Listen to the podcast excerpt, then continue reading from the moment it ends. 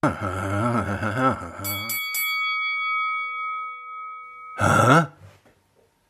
Dun dun dun dun dun dun dun dun dun. Haha. Huh? Huh? Klassenkampf.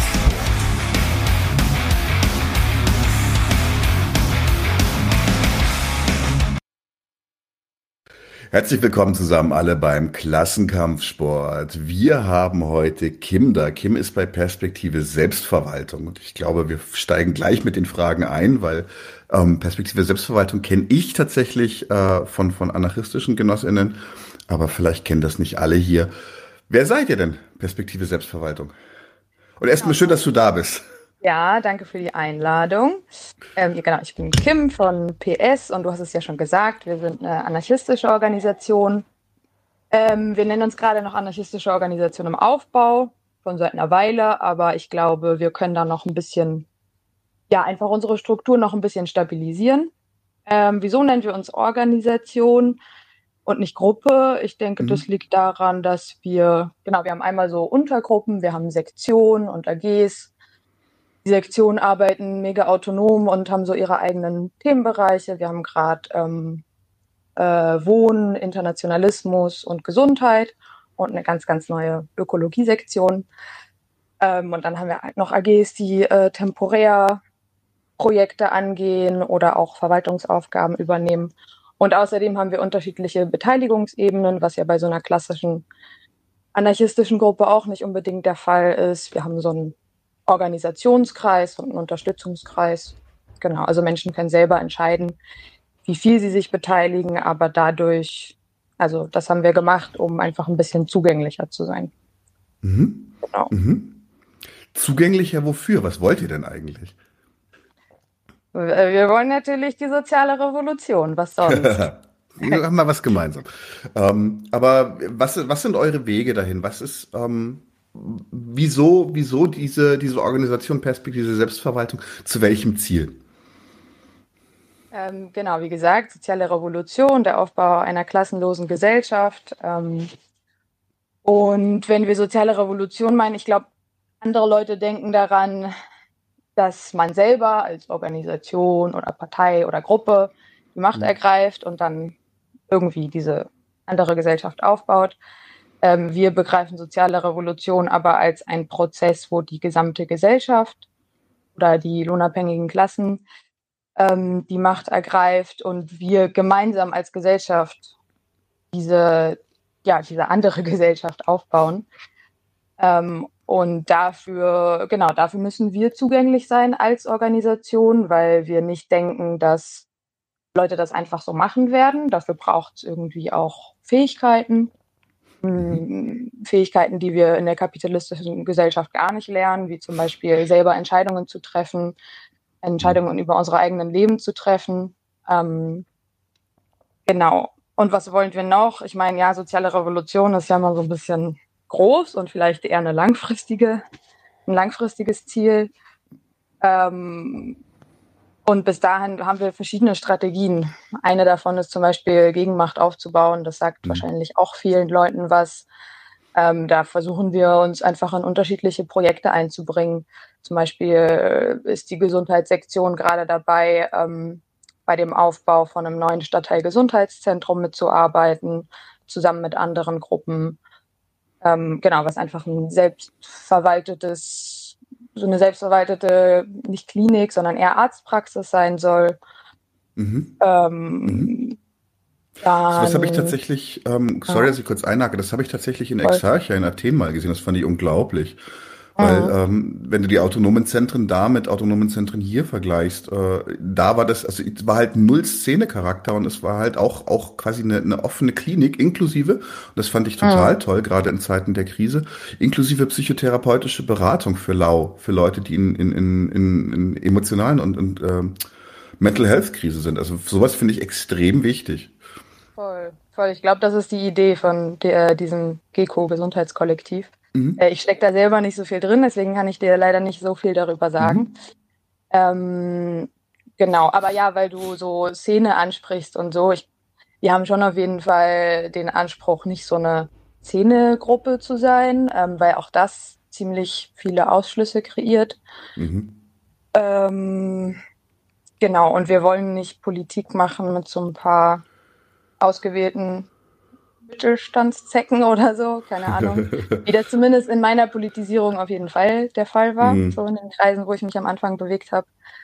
Ähm, genau, sondern wollen auch allein schon durch die Art und Weise, wie wir miteinander reden, ähm, wie wir versuchen, unsere Räume zu gestalten. Und davon ist natürlich nichts perfekt. Wir stehen da auch noch am Anfang mhm.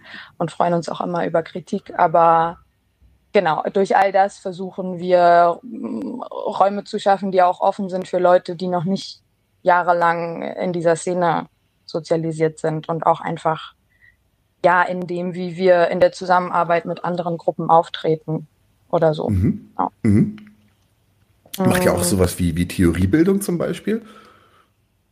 Ja, genau. Wir haben auch interne Bildungen. Die letzte haben wir zum Thema Klasse und Klassismus gemacht. Davor hatten mhm. wir eine zu Imperialismus. Mhm. Okay. Also die ist dann quasi, ja, da sind, da sind dann zum Beispiel auch die Leute vom Unterstützungskreis eingeladen. Ja. Mhm. Sehr gut. Nee, weil das ist so ein bisschen so eine Sache, die, die ich mit ein bisschen Gram betrachtet habe. Es ist, weil Anarchismus etc. halt so, so ein weites Feld ist, wo ich auch echt zugeben muss. Da sind auch Strömungen drin, mit denen habe ich sehr wenig äh, äh, Identifikationsmöglichkeiten oder Anknüpfmöglichkeiten. Ja. Um, ähm, deswegen ist mir das persönlich immer wichtig, dass man halt auch, auch ein bisschen was für die Bildung tut. Dass du so, was, keine ja. Ahnung, so, so ein bisschen ähm, Bakunin, Kropotkin, Marx sind einfach so die Standards. So kennt ihr, kennt die erstmal. Dann, dann, dann äh, wird das auch einfacher mit dem Verstehen, was um uns herum passiert. Mhm.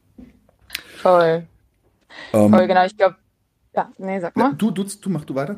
Okay, äh, genau, ein, ein äh, längerfristiges Projekt, was wir noch haben, was auch so ein bisschen in Richtung Theoriebildung geht, ist, dass wir ein Programm schreiben, ähm, mhm. schon seit einer Weile. Wir haben damit, glaube ich, vor zwei Jahren angefangen.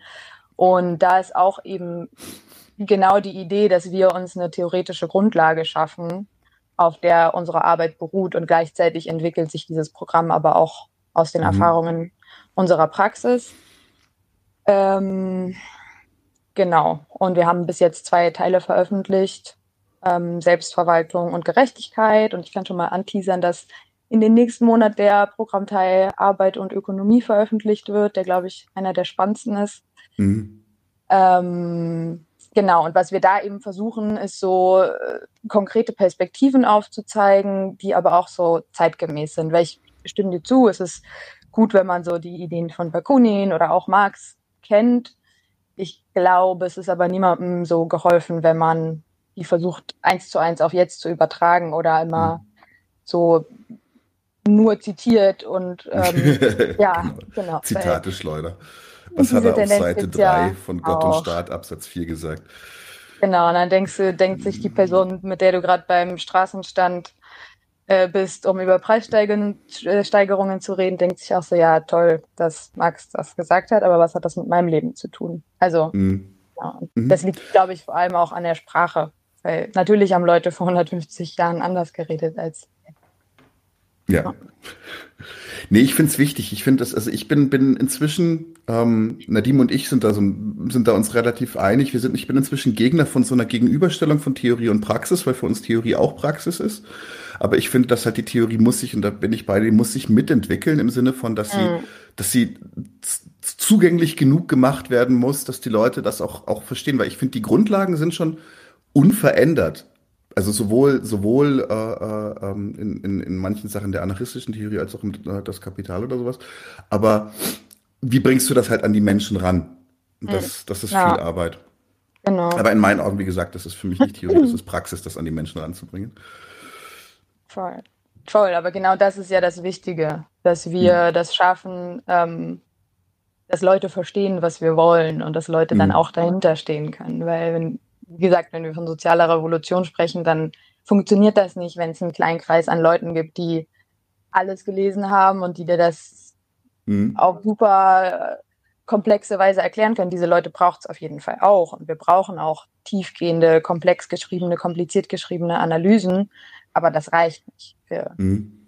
wir müssen mhm. auch Zugang einfach ja, zu den mhm. Leuten haben und verständlich mhm. und zugänglich sein. Mhm. Ja, sinnvolle. Multiplikatoren, das ist, das ist gar keine so genau. leichte Sache. Ja, voll. Ja. Cool. Ähm, jetzt natürlich ist die Gretchenfrage, ihr ähm, seid eine Organisation, die es schon eine Weile gibt. Wie können wir euch denn unterstützen oder wie kann man sich denn, wie kann man sich denn mit euch äh, ähm, kurzschließen für entweder direkte Unterstützung oder auch, äh, ähm, sagen wir mal, von der Seite so ein bisschen unterstützen? Ähm, man kann uns immer gerne eine E-Mail schreiben. Wir sind eine mehr oder weniger offene Gruppe. Es gibt auf jeden Fall auch die Möglichkeit, sich direkt bei uns zu beteiligen. Aber wir freuen uns natürlich auch immer über Einladungen, wie die heute zum Beispiel.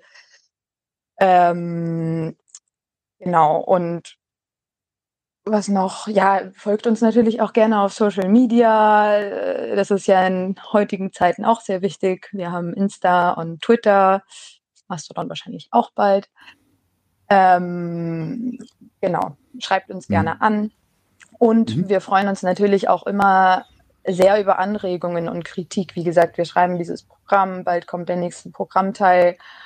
Und wir sind keine Gruppe, die der Meinung sind, die absolute Wahrheit zu haben. Äh, daher und wir versuchen über relativ viele Themen zu sprechen. Wir versuchen mhm. wirklich da breit so eine gesellschaftliche Perspektiven abzubilden, die wir aber vielleicht selber in unserer Organisation gar nicht immer alle abbilden können. Und daher, mhm. besonders deswegen freuen wir uns total über Feedback und aber auch konstruktive Kritik. Mhm. Genau. Sehr cool. Sehr schön. Schön, dass du da warst. Schön für diese kurze Vorstellung. Ich hoffe, wir bleiben in Kontakt. Ähm, ihr ja, seid ja auch in Berlin Fall. relativ stark vertreten. Das heißt also, die Wahrscheinlichkeit, dass man sich über den Weg läuft, ähm, ist gar nicht so gering. Sind wir uns bestimmt auch. Bestimmt. Cool. Hat mich sehr gefreut. Also Leute, schaut euch das mal an. Perspektive Selbstverwaltung. Ein paar Links zu Social Media hauen wir unten in die Beschreibung rein. Dann bedanke ich mich und ja, bis zum nächsten Mal. Danke dir. Ciao, ciao. We're back. Jawohl. I am back. No, I'll be back. In welchem Film hat das das erste Mal gesagt?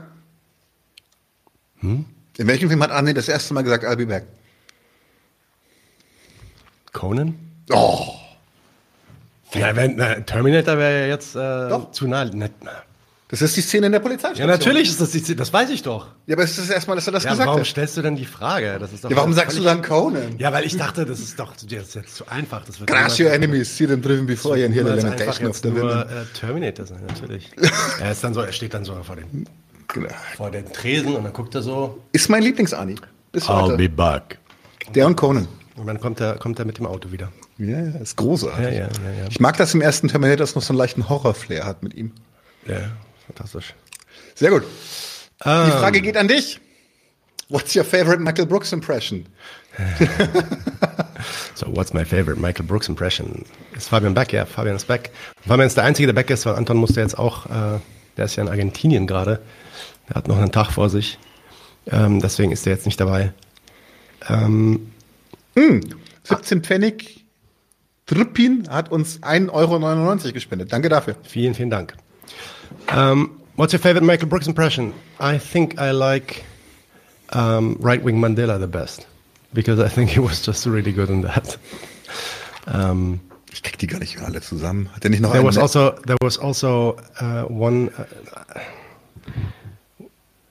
like this one um, moderator I forgot his name that was always uh, like during the Bernie campaign he was always like uh, spiting this uh, anti-communist propaganda and uh, he made him he made him in this kind of Kermit voice, like oh, talking like this, and as if he's as if he's whining all the time.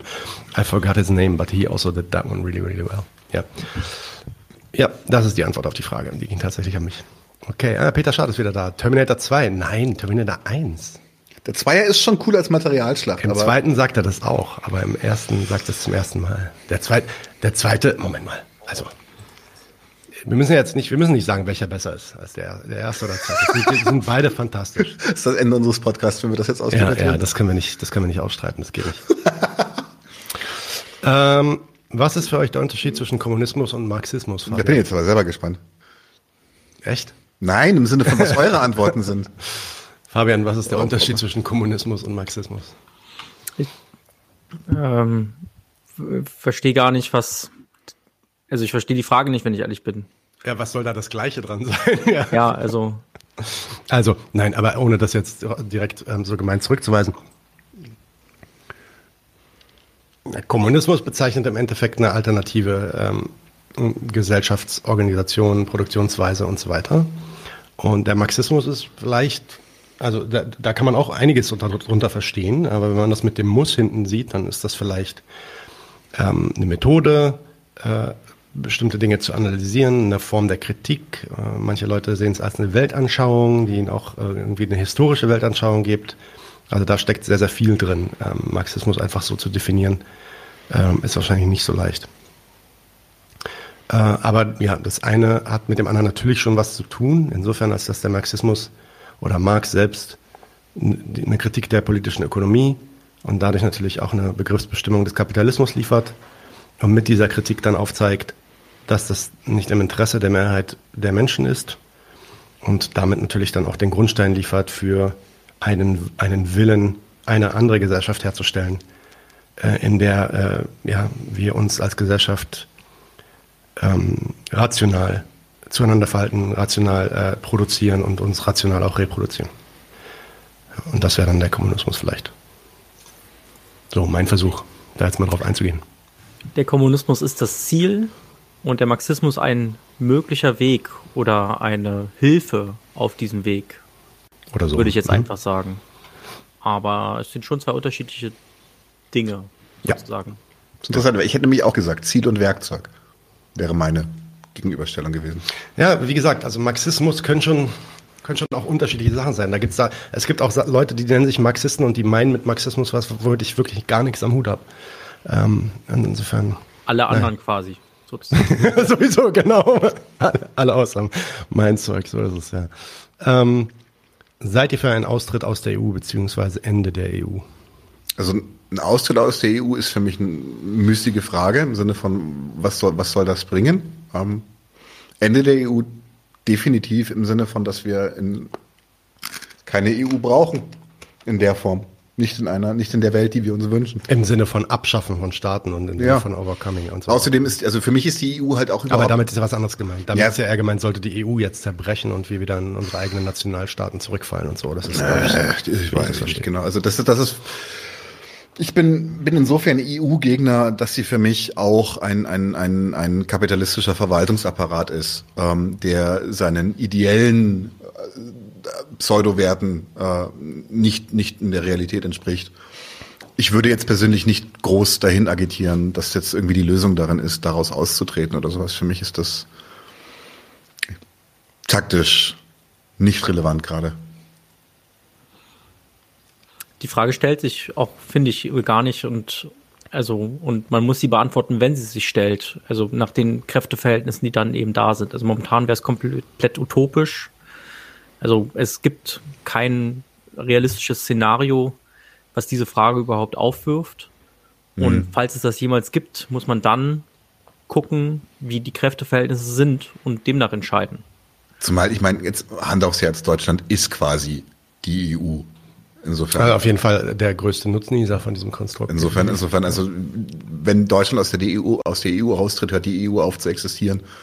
Ist so. Ähm, wird in dem, wenn es, wenn es mal relevant wird, also in irgendwelchen Spinnereien, die ich gerade im Kopf kriege, wahrscheinlich eher sein, weil, weil Deutschland irgendwie noch, noch mehr am Rad dreht.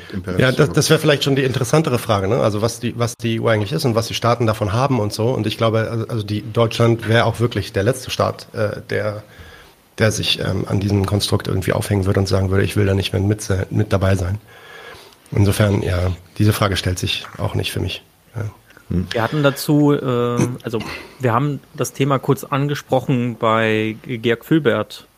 Wenn hm. man sich den Bethmann-Hillweg-Plan, Hohlweg-Plan mal anguckt, schon sozusagen zu Kaisers Zeiten, also vor dem Ersten Weltkrieg, war ja das Ziel, dass Deutschland Europa ökonomisch dominiert, sozusagen das Akkumulationszentrum in Europa ist und sich rund um Do also Deutschland einen Markt aufbaut. Man muss sagen, mit der EU hat Deutschland das geschafft.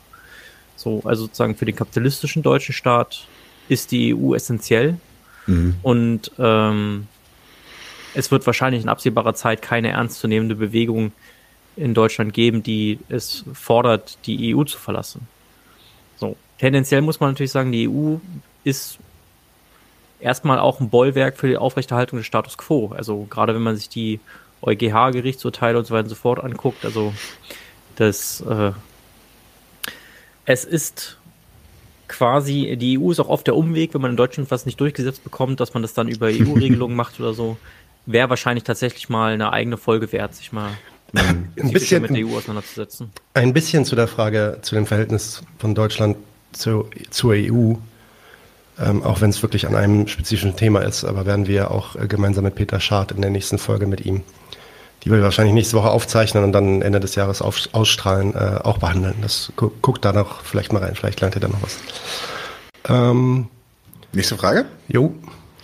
Uh, is there a German version of Dave Rubin? Ich würde sagen Attila Hildmann. Ja, ja, ja, ja. Aber Attila Hildmann ist, ist vielleicht noch ein bisschen extremer, weil der wurde halt dann wirklich auch irgendwann komplett gecancelt. Ähm, vielleicht Ken? Ken FM? Ken FM? Yeah, maybe. Maybe we, maybe, we yeah. there there is some German similarities, uh, let's mm. say. Ähm, wer mal das auch gefragt hat. So, wann Revo?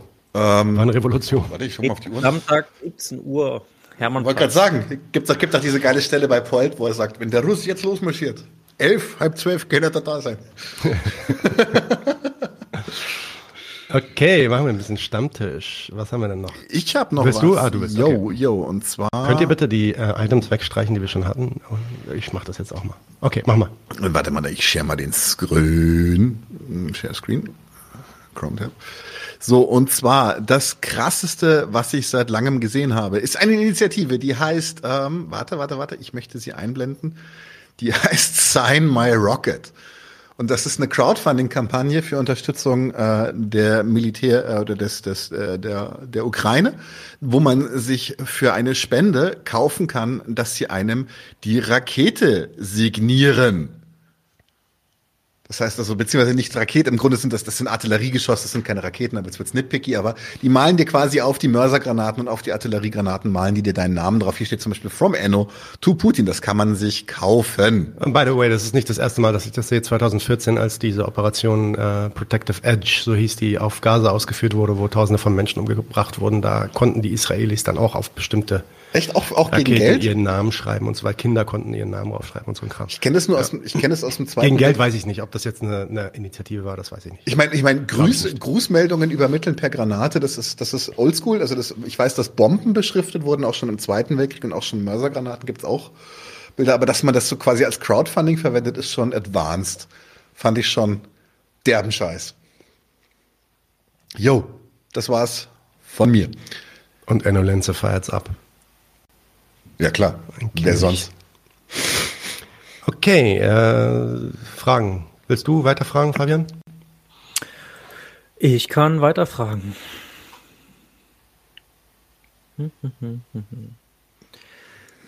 Wann kommt unser neues Album? Das, da wäre es wahrscheinlich wichtig äh, zu wissen, wer gefragt hat.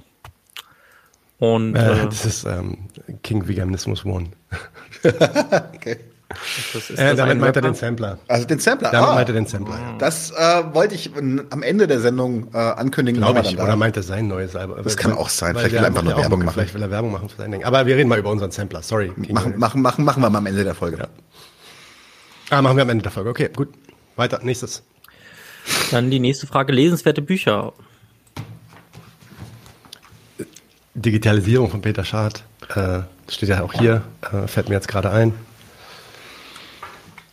Ja, es, es gibt ja Millionen von lesenswerten Büchern. Ich, ne, ich nehme mal jetzt die zwei Bücher, die ich mitnehme. Also es gibt eins von Anwar Sheikh, ne, darüber habe ich schon gesprochen, das heißt Capitalism. Das gibt es, glaube ich, auch nicht auf Deutsch leider, aber ähm, da bin ich auch schon so ein bisschen am Anfang, finde ich sehr interessant. Es gibt ähm, ein, ein, ein ich habe so ein ganz altes Buch von Karl Held zur, zum, ja, zum Weltimperialismus gefunden. Das ist auch äh, super spannend, das nehme ich jetzt auch mit. Ähm, dann zwei Bücher, die mal interessant sind, glaube ich, für den deutschen Diskurs zur zu Antisemitismus und Zionismus. Ähm, Abraham Leon, ähm, die äh, jüdische Frage, eine marxistische Abhandlung und ähm, Josef Taut heißt er, glaube ich, mit ähm, äh, Juden und Zionismus oder irgendwas in der Richtung. Das kann ich alles auch nochmal in die Kommentare später reinhauen. Aber das sind auch sehr, sehr spannende Bücher, die ich auch schon kenne. So, weil ich sie gerade hier auch so sehe, deswegen konnte ich die ähm, gerade mal zitieren. Fabian, wie sieht es bei dir aus? Also wenn man sich äh, mit dem Verhältnis der Deutschen zu, äh, zum Antisemitismus, zu Juden, Juden und Israel befassen möchte, würde ich im Anfang war Auschwitz, Antisemitismus und Philosemitismus im deutschen Nachkrieg von Frank Stern empfehlen, der da anhand der ersten Jahre der Bundesrepublik den Diskurs so ein bisschen nachverfolgt, tatsächlich aufzeigen kann, äh, was die Wurzel des Ganzen ist. Ich will jetzt nicht groß spoilern, aber man wird vieles wiedererkennen, was auch heute noch, ja, also man, er zeichnet sozusagen nach, wie die deutsche Staatsräson und das Verhältnis zum Israel sich herausbildet und dass es letztendlich eine philosemitische Wurzel hat. Also sprich, die eigenen antisemitischen Vorurteile nur auf eine philosemitische Art und Weise gedreht worden sind.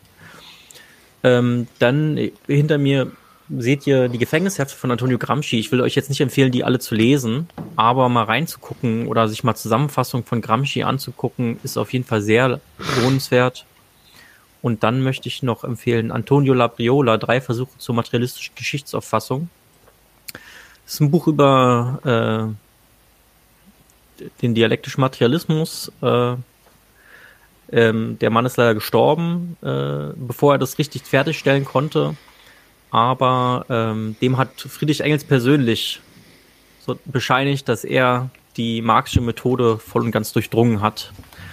Ähm, anhand von einzelnen Textausschnitten und ja, ansonsten, wenn ihr einmal ein gutes Buch gefunden habt, werdet ihr dort irgendwo in den Quellen das nächste gute Buch finden und so werdet ihr euch so voran bewegen. Okay, hast du noch Tipps? Ähm, nicht akut. Ich habe ein Buch mir wirklich aus persönlichem Interesse auch geholt äh, von Ingrid Bauer. Chickweiber haben es uns genannt. Äh, das geht um die Zigar äh, Zigarrenfabriksarbeiterinnen von Hallein, weil die, die, wohl was Arbeitskämpfer und auch später was antifaschistischen Widerstand anging, ziemlich stabil waren. Das ist einfach eine, eine, eine coole Proletariatsgeschichte aus dem österreichischen Alpenland. Hat mich interessiert. Das äh, ansonsten momentan äh, das, also was ich, wir haben schon eine Folge dazu gemacht, insofern ist das quasi äh, Eulen nach Athen tragen, aber das, das Identität und Politik von Gerhard Hahnloser ähm, geht mir nicht, nicht aus dem Kopf. Das sind so viele gehaltvolle Texte zu einem momentan sehr, sehr aktuellen Thema. Also das kann ich nur, nur immer und immer wieder empfehlen. Ich habe es auch inzwischen schon mehrfach zu Geburtstagen verschenkt. Gerade an Leute, die anfällig sind. Lies das. Genau. Das sind immer die liebsten Geschenke, die Leute so bekommen. Diese ja, didaktischen Geschenke, genau. ja. So, nächste Frage. Oh. Machen wir doch mal gleich weiter mit, äh, was halten Sie von Trotzkismus als Ideologie, abgesehen davon, wie er ab und an praktiziert wird? Und da würde sich jetzt meine, also ich würde die Frage stellen, was genau soll denn Trotzkismus als Ideologie eigentlich ausmachen? Ich weiß das ähm, gar nicht. Ja, doch, ich, ich könnte schon sagen. Also erstmal, äh, die, die Kritiken, die ich an der ML als, äh, als Ideologie habe, habe ich auch an Trotzkismus, weil die decken sich auch. Ähm, und, und die sind halt im Endeffekt, das ist ein Weltanschauungsmarxismus, der ist für mich nicht wissenschaftlich, der macht, der spinnt sich auch ziemlich viele Konstrukte zusammen, äh, um, um äh, sowohl die Welt in der Vergangenheit zu verstehen, als auch irgendwelche ähm, Prognosen zu machen in die Zukunft. Und das ist ja, da, da, muss man dann wirklich jetzt ins Detail gehen, was die genaue Kritik ist an all den Sachen. Aber die, die Fehler macht der Trotzkismus natürlich auch und die macht er weiter.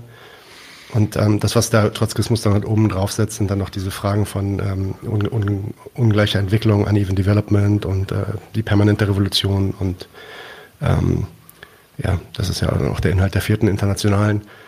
Ähm, da, sind, da ist dann vielleicht inhaltlich zu kritisieren, dass sie sich dann natürlich auch als den letzten Vorreiter dieser Idee ähm, oder ja, also, sie affirmieren eigentlich, dass es eine Ideologie ist, dass es wirklich eine Weltanschauung ist. Ähm, und sich stellen sich dann halt als den letzten, letzten Vorreiter dieser Idee dann hin, die dann irgendwie diese revolutionäre Flamme noch aufrechterhalten, ähm, das bis heute weitergeht. Und das ist dann meiner Meinung nach auch ein Grund, warum das dann, und darüber müssen wir jetzt nicht reden, aber warum das dann auch in der Praxis dann oft ähm, ja, kritikabel aussieht. Nicht immer. Es gibt ja auch viele trotzkistische Gruppen, die machen gute Arbeit. Also es ist jetzt nicht kein Abwatschen, aber Kritik habe ich da schon. Also für mich ist Trotzkismus eigentlich ein Kampfbegriff oder ein Sammelbegriff. Also letztendlich, ursprünglich hat man damit alle Linksabweichler in der KPDSU gemeint und wie da so alles zugeschlagen wurde, die hatten kein einheitliches ideologisches Weltbild und das selbst, also man findet eine trotzkistische Gruppe und man wird diametral andere Ansicht von einer anderen trotzkistischen Gruppe zu quasi jeder Frage finden. Von daher würde ich sagen, äh, sowas wie den Trotzkismus gibt es schlicht und einfach nicht, genauso wenig wie es sowas wie den Stalinismus, den Maoismus oder sonst irgendwie was gibt. Das sind äh, Sammelbegriffe, die eigentlich nicht viel bezeichnen. Vielleicht, dass sie sich auf eine bestimmte Person berufen, aber sie alle berufen sich auch nur auf Teilausschnitte dieser Person und lehnen andere vielleicht implizit wieder ab. Ich kann mit so Begriffen nicht so viel anfangen, wenn ich ehrlich bin. Na, ich weiß nicht. Ich finde, man kann, man kann sich schon die Frage stellen, was die Gemeinsamkeit von den Sachen ist. Es ist schon richtig, wie du das sagst, dass die unterschiedlichen Gruppen dann auch wirklich inhaltlich auch an, anders äh, aufgestellt sind. Aber also zum Beispiel der Trotzkismus, jede, jede trotzkistische Gruppe redet von der permanenten Revolution und da kann man sich schon fragen, was das bedeutet und warum, warum die sich, warum die davon reden und was die damit eigentlich erreichen wollen und was die auch damit kritisieren. Ähm, da, also das ist auch und äh, natürlich meine ich jetzt nicht das, was was damals die ähm, die Stalinisten quasi als einen Kampfbegriff benannt hatten, sondern wirklich die Gruppen, die sich heute auch als Trotzkisten noch bezeichnen. Ne? Ähm, da, da ist das schon so. Aber das stimmt natürlich. Die sind natürlich auch alle total anders. Es gibt Trotzkisten, die sind krasse Pro-Imperialisten. Es gibt andere, die sind Anti-Imperialisten. In allen Fragen können die sich irgendwie scheiden. Das ist schon richtig. Ja. Die permanente Revolution findet man äh, in Ansätzen auch bei Marx und Lenin schon. Ja, aber nicht als dieses ideologische Konstrukt, was dann halt mitgeführt wird, als, als also ich glaube auch nicht, auch nicht diesen Begriff selbst, aber oder, oder, oder kenne ich da was nicht? Habe ich da was überlesen? Auch also ich glaube, den äh, permanente Revolution ist auch tatsächlich eine Formulierung, die Marx an einer Stelle äh, gemacht mhm. hat. Die okay. Diktatur des Proletariats kommt jetzt auch nicht so häufig vor. Ne? Also, mhm. Mhm. Okay, ähm, gucke ich mir mal an. Äh, was war, ja, nächste? Denn äh, was war eure mhm. persönliche Lieblingsfolge 2022? Das ist doch mal eine spannende Frage. Hey. Äh, machen wir es doch so, eine eigene, die ihr selbst gemacht habt und noch eine andere. Oh, ja, das ist nice, ein Mann, nice guter. Punkt, ja.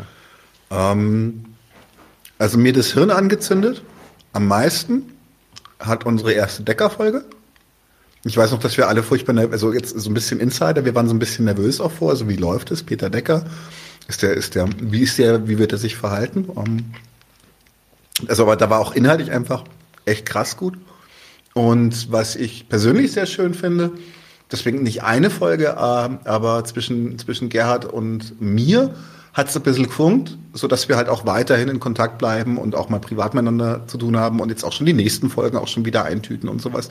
Und das fand ich halt tatsächlich extrem schön, dass halt aus, aus jemandem, den ich gerne gelesen habe, für mich eine Person geworden ist, mit der ich mich auch mal darüber unterhalten kann, was sie in ihren Büchern schreibt, so mal einfach so. Und das ähm, finde ich sehr cool. Also die, die harmloser Folgen sind mir immer eine besondere Freude. Bonbon ist die schlechteste Idee, die du ich haben weiß, kannst, wenn du vor einem Mikro sitzt. Ich weiß, aber ich kann nicht mehr reden, wenn ich ganz drin habe. Ich nehme mal die Kopfhörer ab. nee, ich, ich brauche jetzt einfach, sonst fange ich Husten an. Ähm, yo, ich sage, also meine eigene Folge, ich, ich sag zwei meine eigenen Folgen, weil ich kann mich gerade nicht entscheiden. Die sind nämlich inhaltlich sehr, sehr unterschiedlich. Also die letzte Decker-Folge am Dienstag, die hat, die hat mir den Kopf auf jeden Fall gut zum Rauchen gebracht. Das ist wirklich inhaltlich ein ziemlich geiles Teil geworden, glaube ich. Ähm, die gefällt mir sehr gut. Und dann gab es noch eine Folge mit ähm, äh, Markus Steiger und äh, Mohammed Shahrur. Äh, da ging es um, um Clanland und das, die Folge hat mir einfach, vielleicht inhaltlich jetzt war die jetzt nicht so tief und, und, und theoretisch äh, fundiert, sage ich mal, sondern das war einfach nur ein Gespräch, aber die hat mir gerade deswegen gefallen, weil es mal wirklich was anderes war ähm, in unserem Podcast. Und ich glaube, da habe ich auch viel gutes Feedback bekommen. Dass, da bin ich nochmal auf die Idee gekommen, dass wir mehr so Casual Laberrunden vielleicht wieder auf die Beine stellen. Ähm, aber die Folge hat auch wirklich sehr, sehr viel Spaß gemacht und mir persönlich auch viel bedeutet. Mm, eine, eine Folge von jemand anderem in dem Podcast. Ich habe auch zuerst an Gerhard gedacht, aber dann dachte ich auch an Gilbert äh, mit Lea. Sie hat ja eine Folge mit Gilbert Achar gemacht zu äh, The Arabs and the Holocaust, Araber und der Holocaust. Und die Folge fand ich auch ähm, ein super Einstieg für, also für Leute, die sich damit noch nicht auskennen, auch wenn es natürlich leider in Englisch war. Fabian. Ja, also ich glaube, meine Lieblingsfolge war, auch wenn da irgendwie am meisten schief ging und äh, die mit Sebastian Friedrich, die hat mir einfach ungemein viel Spaß gemacht ja. Äh, mit Sebastian hm, zusammen. nice. Und äh, was jetzt, also ich würde auch das Gerd Handoser Interview tatsächlich als so, das fand ich auch, ich finde äh, die Dynamik zwischen äh, Daniel und äh, Gerhard irgendwie gut. Ja, das gefällt mir. Auch. Das, äh, das macht es auch nochmal viel angenehmer, das zu hören irgendwie und das äh, finde ich nice. Und dann sind wir wieder auch äh, beim Stammtisch jetzt angelangt. Okay. Wer hat letztes gemacht? Fabian, ne? Willst du? Oder soll ich? Die Fabian hat noch nicht gemacht. Ah, Fabian, Fabian, mach du doch mal. Ja, mm, ja vielleicht reden wir mal über die Reichsbürger-Geschichte. ja. Das Meme, was im Discord rumging, müssen wir eigentlich zeigen. Ich erinnere mich nicht. Soll ich irgendwas zeigen, Fabian? Oder, ähm? Nö, also okay. ihr habt es ja wahrscheinlich alle mitbekommen. Also wir haben jetzt hier einen Standardartikel irgendwie drin, das müssen wir jetzt nicht irgendwie Zeitungsartikel irgendwie zeigen.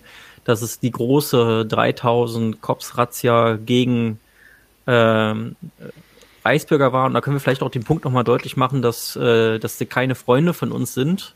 Denn äh, also da gibt es ja mehrere Sachen, die irgendwie interessant waren. Also erstens, Minuten, Stunden später war ein fertiger Artikel online, was in mir so ein bisschen die Frage aufwirft. Also ging es jetzt sozusagen um den symbolischen Akt zu zeigen, mhm. wir tun hier was, oder ging es um Effektivität irgendwie gegen diese Strukturen? Ich glaube, das ist einfach zu beantworten. Man wollte einfach mal zeigen, man macht hier was gegen rechts. Und äh, ein paar Tage später gab es dann bei dem investigativen, äh, bei der investigativen Plattform T-Online äh, den Artikel, dass das bayerische LKA noch kurz ein paar Tage vorher eine Gefährderansprache gehalten hat bei einem der Soldaten tatsächlich. So, äh, dass die äh, anscheinend auch vorbereitet sein konnten und naja, also wenn man das so breit an die Presse streut und sogar noch eine Gefährderansprache macht vorher, also das bedeutet sozusagen, die Polizei kommt zu dir und erzählt dir irgendwie so, wir haben gesehen, du hast im Internet das und das gesagt und da ging es wohl um interne Chats, die die da hatten. Dann ist ja wohl völlig klar, dass das äh, so die ganze Aktion für die Tonne ist und die irgendwie, wenn sie gewollt hätten, alles beiseite hätten schaffen können, äh, was eben beiseite geschafft werden hätte können. Es ist, glaube ich, inzwischen, es ist, ist nachgewiesen, soweit ich weiß, dass zumindest dass, äh, breiter Front Journalisten vorab informiert wurden, damit sie sich darauf vorbereiten können. Und es ist, glaube ich, auch inzwischen relativ klar, dass dadurch halt auch einige Betroffene schon vorab wussten, was passieren wird. Also dass das, dass, dass, dass, dass das eine ziemlich weirde Nummer war. Was ich sehr, sehr witzig finde, ist, ist dass das ähm, auch in der griechischen Presse zum Beispiel ganz stark rezipiert worden ist. Und zwar haben sie das da tatsächlich so dargestellt, als wären wir knapp einer Militärdiktatur entkommen. Hm. Und das finde ich halt extrem belustigend, weil ich meine, ähm, wenn man also wenn man das zum Beispiel mal mit der Nordkreiznummer vergleicht, ist das von der Gefährlichkeit her einfach, ist das, ist das eine andere eine andere Hausnummer. Also ich meine, nichts, wie gesagt, nichts, nichts äh, äh, ähm, Positives an den Reichsbürgern lassen. Bitte nicht, bitte nicht. Und dass, dass da auch ekelhafter Terrorismus bei rumkommen kann, klar. Aber das, es gab zu keiner Sekunde eine Gefährdungslage für das bürgerliche System der RD. Was ich lustig fand, ich habe einmal reingeguckt ähm, in, in, in so, die, da gibt's ja irgendwie so einen Plan, was die vorhatten. Da hatte ich so einen Artikel drüber gelesen und ich fand einfach lustig, dass die Teil, die müssen sich wirklich gedacht haben, dass sie dann einfach so in diesen in den Reichstag reinmarschieren und dann dann, weiß ich nicht, gibt's da irgendwie so Hebel von dem Staat und sie steuern dann den Staat oder so. Ich, ich, wie wenig Konzept die also, von Staat haben, das ist so krass. Unfassbar, ja. Wirklich so dieses, dieses, den, weil sie, weißt du, da habe ich, ich habe da eine Diskussion mit einem, mit einem Kumpel geführt, weil ich gesagt habe, wenn du dir einen, einen funktionierenden Putsch anguckst, was die alles gemacht haben, bevor sie in die jeweiligen Parlamente rein sind, da war alles andere schon festgesetzt vorher. Also das, also was die, das, das, Jo. Okay. Next. Haben wir da noch was zu sagen zum, zum zu den Reichsbürgern? Also ich bin da nie so richtig rein, weil ganz ehrlich, ich äh, glaube nicht, dass das irgendwie ein krass wichtiges. Äh, nee, es ist, ist, ich finde, man sollte halt ein Auge drauf haben auf, auf mögliche militante rechte Gruppen, weil da halt auch ein immenses Gewaltpotenzial drin ist.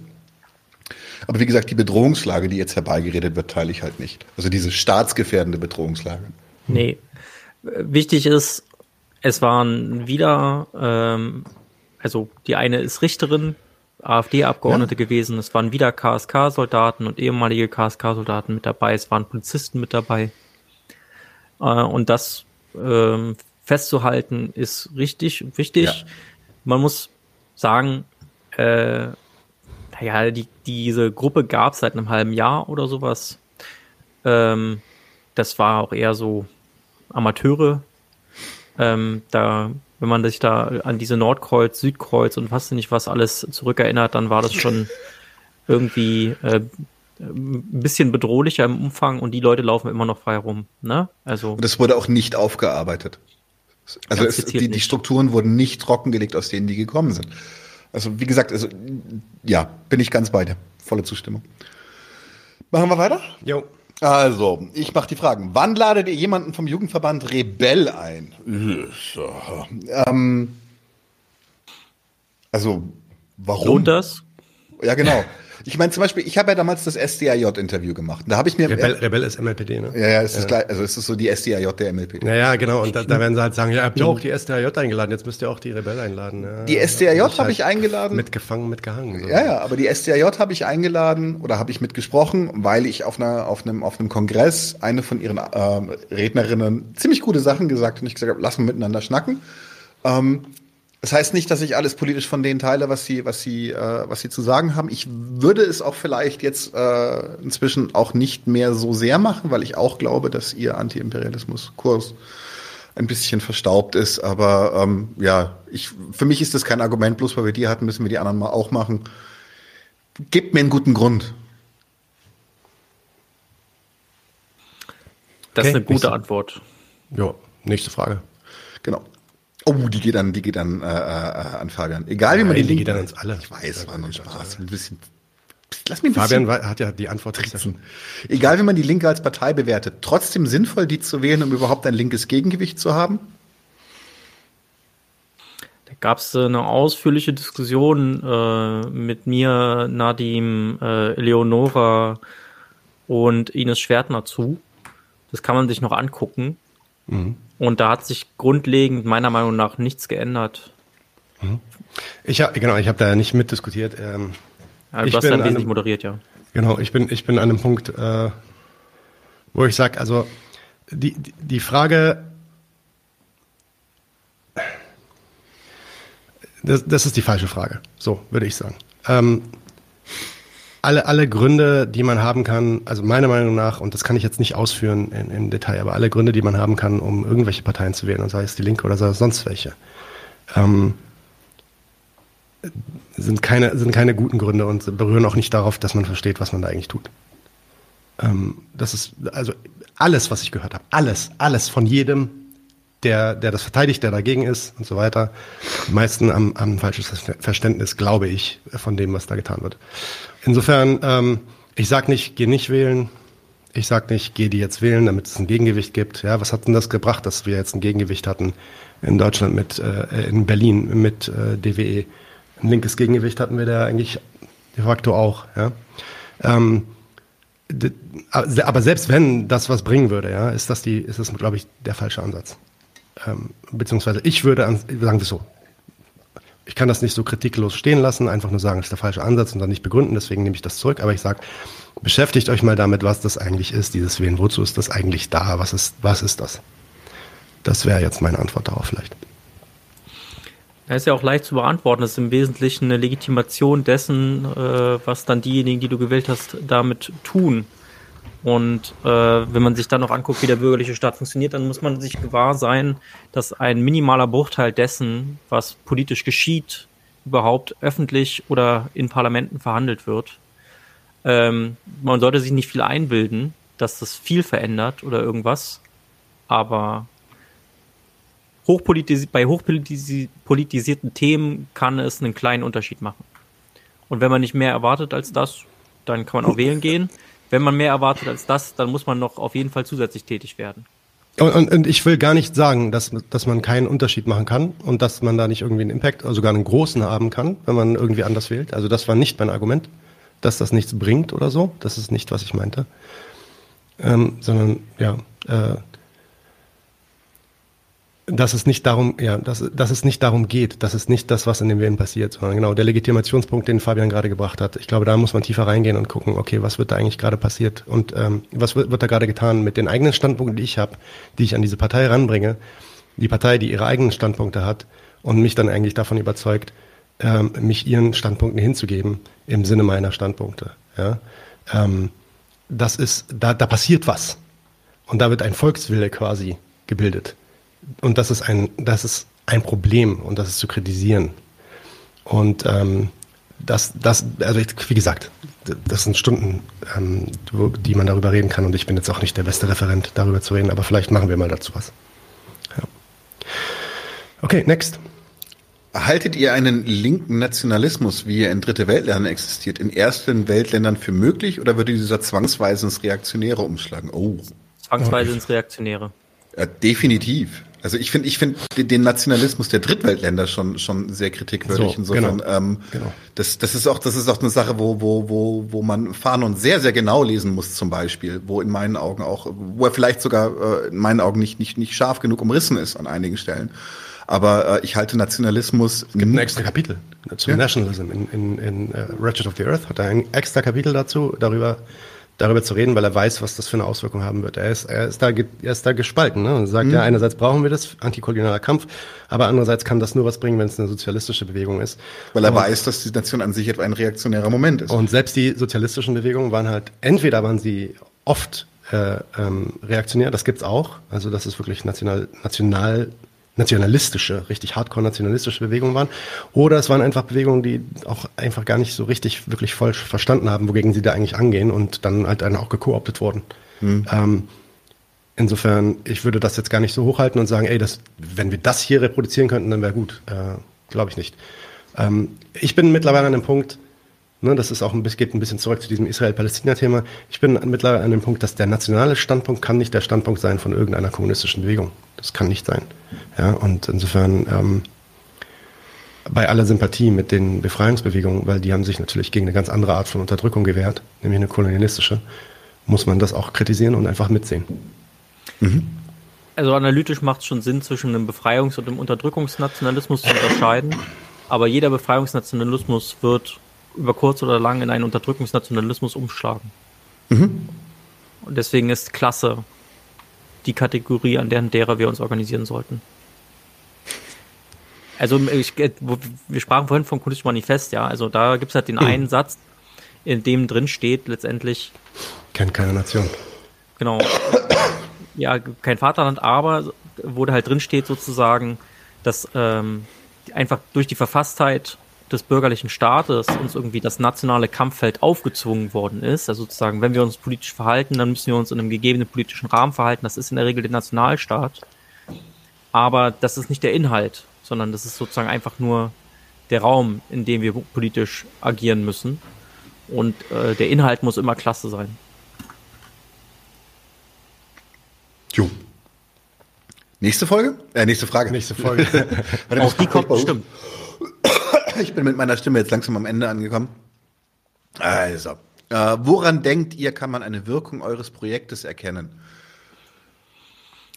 Also eine Wirkung, die über, wie soll ich sagen, Menschen, die uns Feedback geben, hinausgeht, kann ich ehrlich gesagt noch gar nicht so richtig erkennen. Also ich, wir haben, wir bekommen sehr positive Resonanz. Ob wir wirkmächtig sind, ob wir etwas verändern um uns herum, ob wir einen maßgeblichen Einfluss haben, das, das müsste, würde ich erst erstmal sehr demütig äh, sagen, weiß ich nicht genau. Ich bin, dann, ich bin dann nicht ganz so demütig. Ich würde sagen, was wir auf jeden Fall machen, dadurch, dass wir ja auch so pluralistisch aufgestellt sind und die verschiedensten äh, Richtungen hier reinholen, die, die, wir bringen diese Richtung in Kontakt. In einen Kontakt, der vielleicht dann auch bestimmten, mit, zwischen bestimmten Gruppen inhaltlich nicht mehr so richtig stattgefunden hat. Mhm. Ähm, und, und da gibt's ja dann auch viele Streits. Das ist ja bei uns im Discord dann auch so und auch zwischen uns dann ab und zu mal so und so. Das ist, und das ist, glaube ich, eigentlich ein wichtiger Prozess. Insofern, das kann schon so ein bisschen, und die Frage ist jetzt bloß, wie man das, wie man dieses Potenzial, was ich jetzt gerade beschreibe, was in dem Podcast steckt, dann noch vielleicht noch besser ausnutzt und vielleicht noch mehr so Klärungsprozesse anwirft oder Debatten oder irgendwie sowas. Ich weiß aber noch nicht so richtig, was da der wichtige Weg ist, der richtige Weg wäre. Aber ich denke, da haben wir schon einen, einen Effekt. Ja, ähm, und natürlich, also die, der Verbreitungseffekt, den wir einnehmen, ist, glaube ich, auch nicht zu vernachlässigen. Also dadurch, dass wir jetzt in jeder, in jeder linken Gruppe irgendwie, die so ein bisschen aktiv ist, wenn du da reingehst und sagst, ich bin mal nur 90 ja. zu 1, dann sagen sie, oh ja, cool, kennen sie. Das stimmt. Irgendwer hat das schon mal gehört. Das ist, damit hat man einen Impact. Ob das jetzt gut oder schlecht ist, das kommt natürlich auch darauf an, was da jetzt gehört wird und so, aber ähm, ja, ich denke, dass das, dass man so ein bisschen ähm, erkannt wird, ist, glaube ich, auf jeden Fall eine Wirkung. Und jetzt müssen wir gucken, wie die Inhalte dann noch wirken. Aber ich glaube, das ist eher so ein längeres, längerfristiges Projekt. Ja. Fabian, wie siehst du es?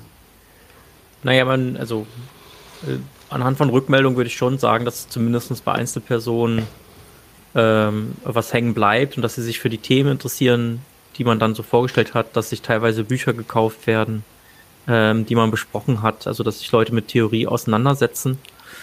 Und ansonsten äh, würde ich sagen, was die Wirkung geht, also wir haben eine kleine Wirkung, ob wir große Wirkung irgendwann entfalten können, wissen wir nicht. Das wäre auf jeden Fall das Ziel, dass sich mehr Menschen be befassen. Dass sich Menschen befassen, das ist ja Fakt. Was jetzt bei denen hängen bleibt und wie qualitativ hochwertig das ist oder so, ist eine ganz andere Frage, glaube ich. Also ich denke, vielleicht gibt es so einen Anstoß bei einzelnen Leuten, dass sie sich weiter mit befassen und dann dranbleiben.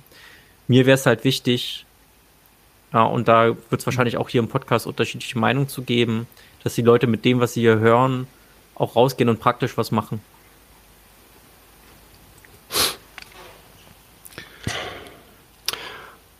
Nächste? Nächste. Hm. Habt ihr den Eindruck, dass wir noch in derselben Situation sind wie zu der Zeit, als ihr angefangen habt? Nein. Ja, ja, eventuell sogar noch schlimmer, würde ich sagen. Du, du hast Nein gesagt, Fabian? Nee, es hat sich ja schon, ist ja schon alles äh, eskaliert. Also, also verschlimmert, ja, ja okay. Ja. ja. Hm, fair enough. Na gut, also die, ich sag mal, die Tendenzen haben sich jetzt eher so auch buchstabiert und äh, ne, also das ist so ein, so ein Konflikt, also Ukraine-Krieg beispielsweise. Ja, ja, genau. Die entsprechende rhetorische Verschärfung auch in Richtung China. Also das waren ja alles Tendenzen, die vorher da waren und die sich jetzt nochmal enorm zuspitzen.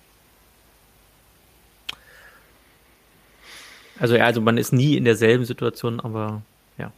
Also, also Deutschland ist gerade auch einfach ein Epizentrum für eine, eine Entwicklung, die global passiert oder einen globalen Einfluss hat, die ist einfach gerade richtig krass. Also ich glaube, wir müssen da wirklich auch ein paar Schritte zurückgehen und einfach mal gucken, was passiert eigentlich gerade, vor allem seit dem Februar, vor allem seit der Ukraine. Ähm, und was, was macht das auch mit, mit uns selbst und mit der Gesellschaft? Und was kommt auf uns zu? Genau, das ist, äh, ist auf jeden also ja. ja. hat sich verändert, aber nicht ins Positive, definitiv nicht. Nee, es ist, ähm, ja. Die Krise ist normal. Also ich weiß, es gibt, gibt diese schöne Floskel, der Kapitalismus ist die Krise, schöne Floskel. Aber nee, aber die Krise ist zum Normalzustand geworden. Wir sind eigentlich in, in, von einer Krise in die nächste gekommen und wir werden jetzt, glaube ich, aufs Erst, fürs Erste auch nicht rauskommen aus so einem Krisenzustand. Und ich glaube, das ist auch gar nicht gewollt. Okay, ähm, Fabian ist kurz weg. Ja, dem ist, glaube ich, sein Internet wieder abgerauscht. Wollen wir, wollen wir einfach weitermachen mit den Fragen, ja? Oder genau, machen wir mit den Fragen okay. weiter. So, ich mach mal. Inwiefern versteht ihr die politische Situation durch das, was ihr tut? Dem kluge Menschen sie uns erklären während der Interviews. ja, ich glaube, die Frage ist eher, also äh, bis, bis zu welchem Grad versteht, also nicht wie versteht ihr die politische Situation durch das, was ihr tut, sondern inwiefern. Also hilft es dir beim Verstehen? Das meine ich ja. Also äh, ich, ich, ich habe tatsächlich muss sagen, dass ich, dass die, der Lerneffekt von solchen Interviews ist, ist, ist phänomenal. Ja, ja. Also ich meine, es ist einerseits es ist einerseits der Lerneffekt von der Vorbereitung, dann ist es der Lerneffekt in dem Gespräch, dann ist es auch der Lerneffekt, den man durch das Feedback bekommt von Leuten, ähm, auch von Leuten, die das Zeug hassen, was wir machen. Da gibt es auch richtige Leute, die dann gar nicht damit klarkommen und so. Und ähm, das macht viel und da bin ich auch noch nicht, äh, im, im, Gegenteil, also das, da werde ich noch lange nicht fertig sein. Das ist ein konstanter Prozess, also definitiv. Ähm, inhaltlich habe ich natürlich auch viel verstanden, glaube ich, äh, zu verstehen, zumindest über die politische Situation durch die vielen Sachen, die wir hier bearbeitet haben. Ja, auf jeden Fall. So, könnt ihr mal versuchen, ein Streitgespräch zwischen einem Vertreter von der letzten Generation und einer linksradikalen Kritikerin zu organisieren. Bisher werden die entweder mit Verständnis oder Repression bedacht, aber niemand schaut mal, was deren Zwecke und Widersprüche sind und ob deren Hinweise auf die Klimakatastrophe mit deren Verbesserungsvorschlägen Einhalten von internationalen Verträgen, 9-Euro-Ticket, Tempolimit, ob diese Sachen überhaupt zusammenpassen. Äh, ja, ja, ja, 100 Prozent. Das würde ich sehr gerne machen, wenn ich da Leute finde, die bereit wären, sowas zu tun, ohne dass es zu einer identitären Schlammschlacht wird. Definitiv. Also gibt es einen Vertreter von der letzten äh, Generation, der sich hinsetzen würde mit jemandem, der die ähm, ja, auf eine freundliche Art und Weise vielleicht oder auf eine, auf eine ja, nicht konstruktive, aber auf eine produktive Art und Weise deren Ideologie und deren Verständnis kritisiert und auseinandernimmt und dann in ein Streitgespräch geht, ohne dass daraus dann eine Shitshow wird. Wenn es sowas gibt, ich bin dabei, auf jeden Fall. Ich würde ich es auch gerne wirklich selber machen. Hätte ich Lust drauf, weil ich habe auch viel Kritik an denen äh, und an deren, an deren Prämissen. Ich glaube, das wird schwierig, da jemanden zu finden, weil mhm. die in ihrer Public Relations Arbeit äh, sehr viel auf auswendig lernen und Talking Points setzen, äh, setzen. Also, die sind in ihrer Öffentlichkeitsarbeit sehr professionell. Also, da gibt es offensichtlich auch Leute, die auch vom Fach sind. Und das ist für eine gute Diskussion immer nicht so gut. Hm. Nee, wirken theoretisch jetzt nicht gerade wie, wie die schärfsten Analytiker. Ja, und ich glaube vor allem, also das Problem ist ja, dass man, wenn man, wenn man eine Kritik bekommt, also wenn man auseinandergenommen wird, mhm. in, äh, inhaltlich, da kann man das, das kann man so freundlich wie möglich äh, äh, kommunizieren, aber wenn du dann, wenn du deinen Prämissen und deiner Ideologie, also ich würde es wirklich eine Ideologie nennen, auseinandergenommen wirst, dann gehst du halt da, da, da brauchst schon eine gewisse intellektuelle Größe, sage ich mal, dass du da dann halt auch mit, mit Ruhe reagierst und dann halt Argumente bringst, warum dein Standpunkt doch steht. Wenn es da so eine Person gibt. äh, ich kenne sie nicht. Aber äh, bitte sagt mir einen Namen, wenn ihr jemanden kennt. Let's do it. Ja. Es wird wahrscheinlich schwierig sein, wenn, also jemand, der das wirklich bereit wäre zu diskutieren, wird wahrscheinlich nicht den Gruppenkonsens einholen können mhm. äh, das zu tun. Also das ist dann das nächste. Also vielleicht äh, äh, muss man sich auch damit zufrieden geben, äh, jemanden zu haben, der für sie spricht oder so. Ja, der, der vielleicht gar nicht damit dabei ist, sondern aber irgendwie sympathisch ist und, und das verteidigen will oder so. Das könnte man auch machen. Ja, und sich auskennt, vor allen Dingen auch mit. Ich gucke mich mal um. Ähm, ich weiß ja auch, von wem diese Nachricht kam. Wir können vielleicht auch mal gemeinsam gucken. Ähm, mhm. Schauen wir mal. So, wird es in 2023 in geeigneten Fällen etwas mehr Widerspruch in den Sendungen über den äh, gegenüber den Interviewten stattfinden, zumindest wenn nötig und natürlich in freundlicher Atmosphäre. Ja, freundliche Atmosphäre ist, was ich meinte. Ja, das ist ein konstantes Thema natürlich. Ne? Also wenn jemand, wenn jemand was sagt, was, was dir jetzt gerade nicht so gefällt, da dann ja. Widerspruch ja. zu machen. Es gibt so ein paar, es gibt so ein paar Sachen, warum wir eigentlich ursprünglich gedacht haben, dass wir das nicht so richtig wollen. Also zumindest nicht in einer Form, die, die wirklich den Konflikt zum Inhalt der Folge macht. Es sei denn, es wird vorher so angekündigt. Ähm, wir wollen, wir wollen ja, dass die Leute tatsächlich den Raum kriegen, ihre Position vorzustellen. Ja. Und ähm, dass, dass die, die Auseinandersetzung dann mit diesen Inhalten darüber hinaus dann passiert.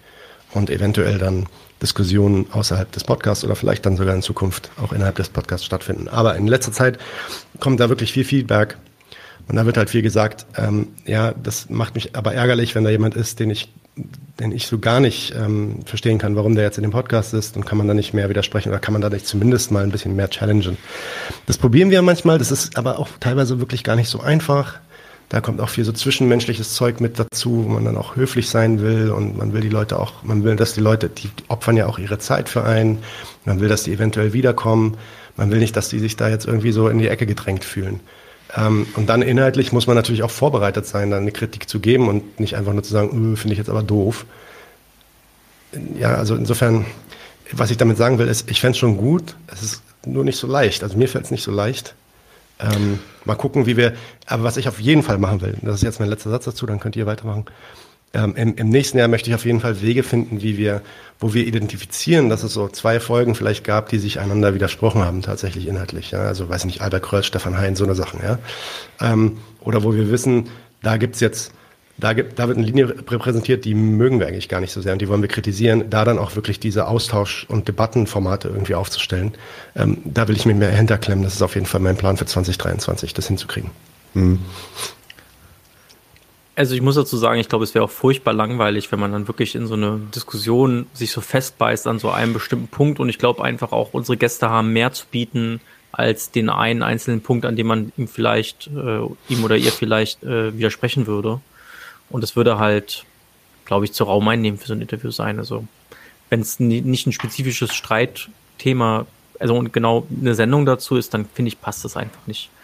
Und noch dazu kommt, ja, also ähm, man kann in so ein Interview, was so ein anderthalb, zwei, vielleicht auch mal drei Stunden geht, nicht jede Kleinigkeit so genau abwägen, dass man da irgendwie dann das diskutieren kann, als wenn man hier über irgendwelche Paper spricht. Und ähm, wir, die wir hier sitzen, haben äh, zu tun, sozusagen die Bücher zu lesen von den Leuten, die da kommen. Wir können uns nicht auch noch mit den Büchern, die gegen die geschrieben werden oder mit den Kritik von allen möglichen anderen Leuten so befassen, mhm. dass äh, man da wirklich äh, wirklich top vorbereitet wäre und da wirklich ähm, ja, keine Ahnung, wenn es um irgendwas wissenschaftlich geht und dann jetzt irgendeine historische Frage und dann müsste man jetzt irgendwie 15 Bücher zugelesen haben, das können wir nicht leisten.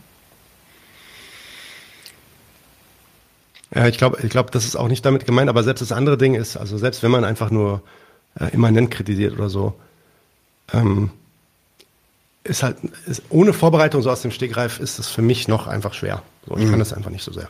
Also was, ja. was, was könnt, könnt ihr euch gerne mal zum Beispiel äh, Folgen angucken, also was, was wir halt praktizieren quasi so äh, ist, ist, dass wir, wenn wir, wenn wir Dissens haben, mehrfach die gleiche Frage nochmal stellen.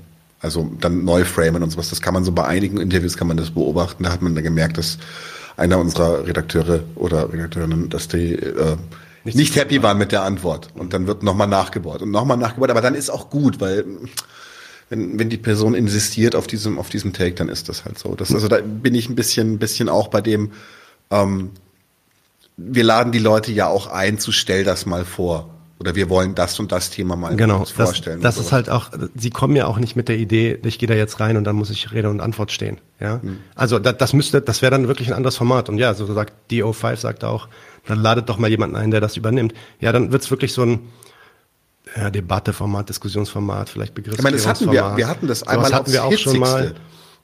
Hat, ich fand, das war nicht, das war nicht so konstruktiv tief. Also da ist nicht wirklich viel bei rumgekommen, fand ich. Auch wenn das eine spannende Folge war und entertaining auf jeden Fall und lustig und so. Aber ja, muss, muss man schauen. Ich habe, ich, also das ist ein, das ist ein Problem. Das sehe ich auch oder das sehen wir auch. Ähm, wissen bloß noch nicht so richtig, wie wir da, wie wir das knacken. Hm. Das Problem. Nächste Frage? Okay, nächste Frage, ja. Du bist dran.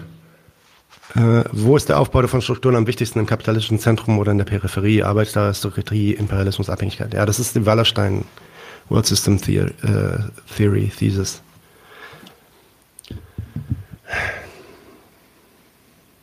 Aufbau von Strukturen am wichtigsten. Also erstmal, du über, überleg doch erstmal, dass du, ähm, wer auch immer diese Frage gestellt hat, dass du jetzt, du gehst an, du gehst an diese Frage, die Frage, die du stellst, ist schon mit einer, mit einer Weltanschauung hinterlegt die im Endeffekt die, die, die Welt schon kategorisiert in, in Periphery und, und Core.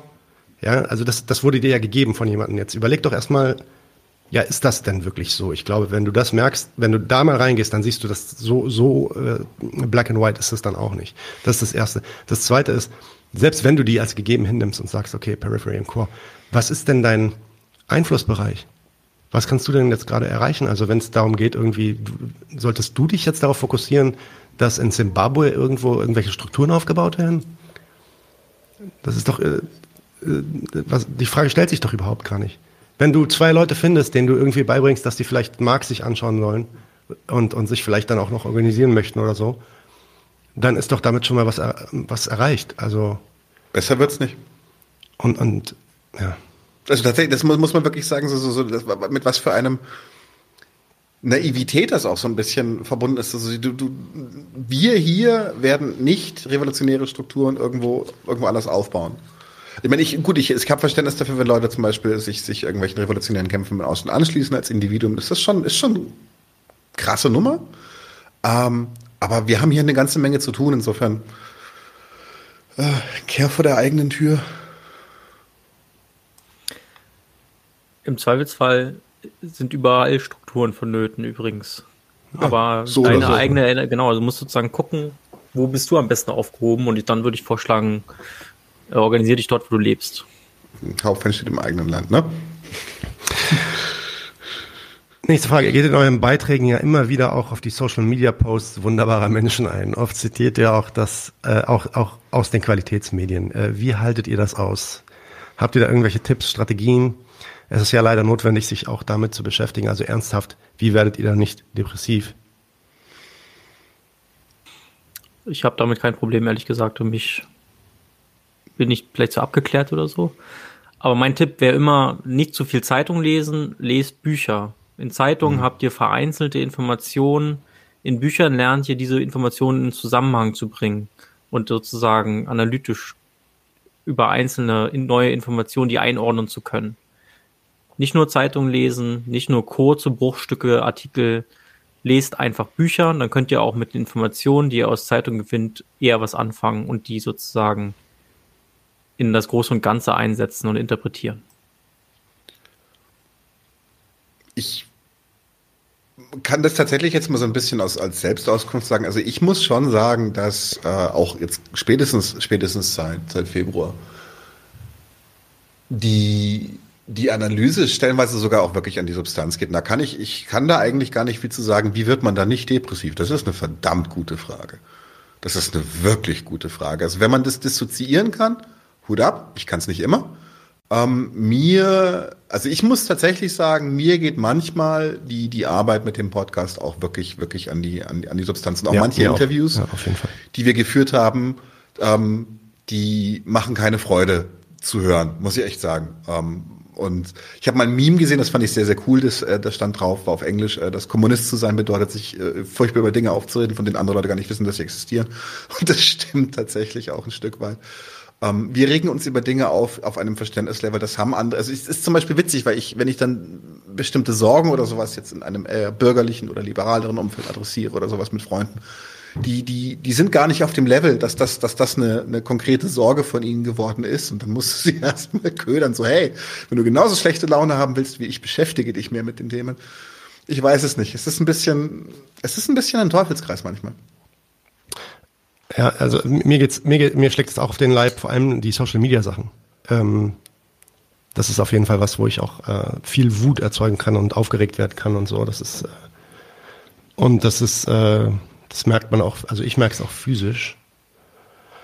Ähm, ich habe da so, so ein paar Sachen gelernt, wie man das so auch, wie ich mich selber spüre, woher das kommt, wenn ich wütend werde. Das kommt dann bei mir meistens so aus dem hier aus dem Zentrum und so.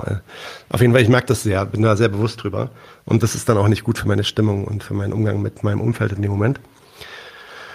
Ja, äh, ganz ehrlich, ein wichtig, ein wirklich, wirklich wichtiger Punkt, der mich da rettet. Und ich glaube, depressiv, ich bin da nicht, ich bin noch nicht zumindest, glaube ich, so in der Gefahr, da depressiv wirklich zu werden, aber ähm, der mir zumindest ein bisschen die, äh, die Stimmung erheitert, ist halt einfach der Humor.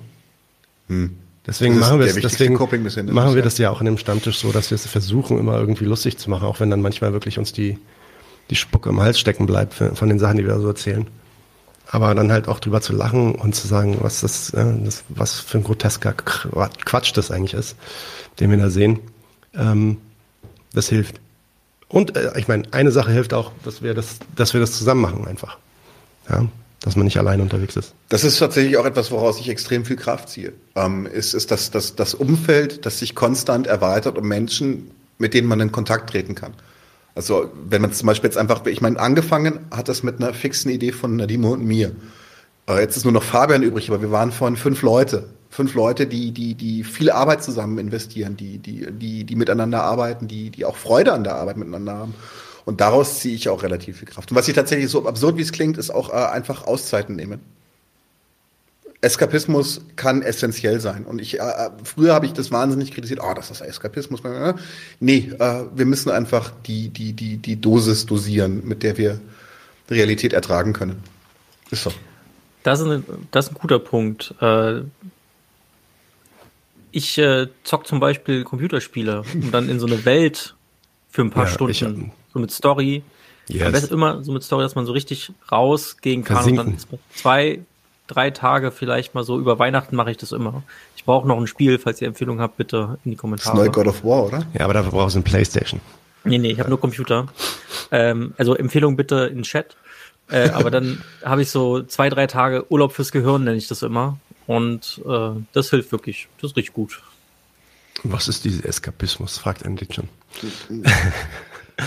ähm, ich würde sagen, wir machen noch einmal Stammtisch. Zwei Fragen. Willst du noch Stammtisch machen? Ich will noch eine Sache ich noch machen, weil es mir ein persönliches Anliegen ist. Und dann gibt es noch zwei Fragen von hier und dann haben wir noch vier Fragen, die gepinnt wurden im Chat und dann sind wir auch bald durch, Leute. Okay. Ähm, kleine Fortsetzung von dem, was wir letztes Mal mit Mino gemacht haben. Und zwar war der 6. Dezember. Und der 6. Dezember ist der Jahrestag, an dem äh, äh Alexandros Grigoropoulos in äh, Athen ermordet worden ist. War ein 15-jähriger Junge, der von einem Polizisten vorsätzlich und ohne, ohne Grund erschossen wurde. Es hat 2008 zu den schwersten Ausschreitungen seit dem Bürgerkrieg in Athen, äh, in Griechenland. Das ganze Land hat gebrannt kurzfristig und es hat, also war, war echt krass. Ähm, und ich und Mino haben so ein bisschen gequatscht, haben gesagt, so ja, bis dieses Jahr wieder Demos sind und sowas, haben uns ein bisschen vorbereitet drauf. Und dann ist am 5. Dezember tatsächlich äh, ein, ein junger Roma, ein 16-Jähriger, in den Hinterkopf geschossen worden. Und äh, Hinterkopf ist immer ein deutliches Signal dafür, dass da eine immense Bedrohungslage von ausgeht, weil die Leute meistens rückwärts auf einen zurennen. Und äh, die Polizei hat auch behauptet, er sei bewaffnet gewesen. Und es ging sofort wieder los. Es gab auch wieder Demos. Und der ist tatsächlich, ich glaube, vorgestern, müsste mich jetzt ein bisschen, ja, ich glaube, vorgestern ist er gestorben. Nach, äh, nach lang, langem Koma. Und es knallt gewaltig. Ähm, ich schere meinen Screen, weil ich muss nur auch mit Ton scheren. Jetzt muss der Fabian kurz aufpassen, weil es könnte Doppelungen geben. Das ist hier, ja. So, ich mach's an. Plöpp. Plöpp. So. Ist jetzt nur eine kurze Aufnahme, aber es sind, das, das ist zum Beispiel so eine Sache. Ich lasse es gleich ablaufen, aber, aber da also ein Roma-Junge ist erschossen worden und so sehen die Straßen von Athen aus.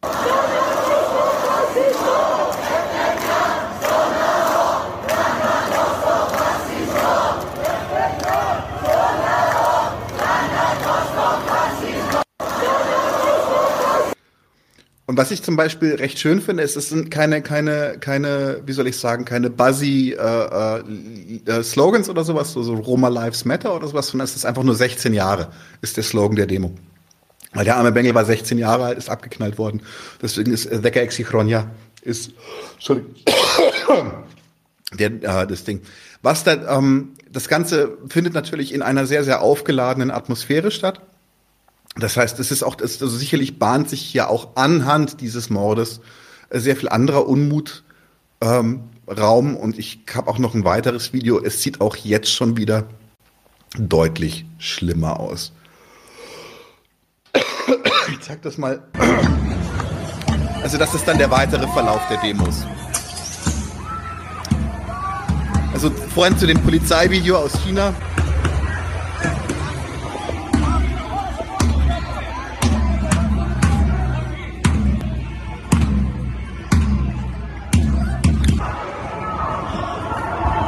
Sieht schon überall das Tränengas. Leute werden auseinandergetrieben von der Polizei.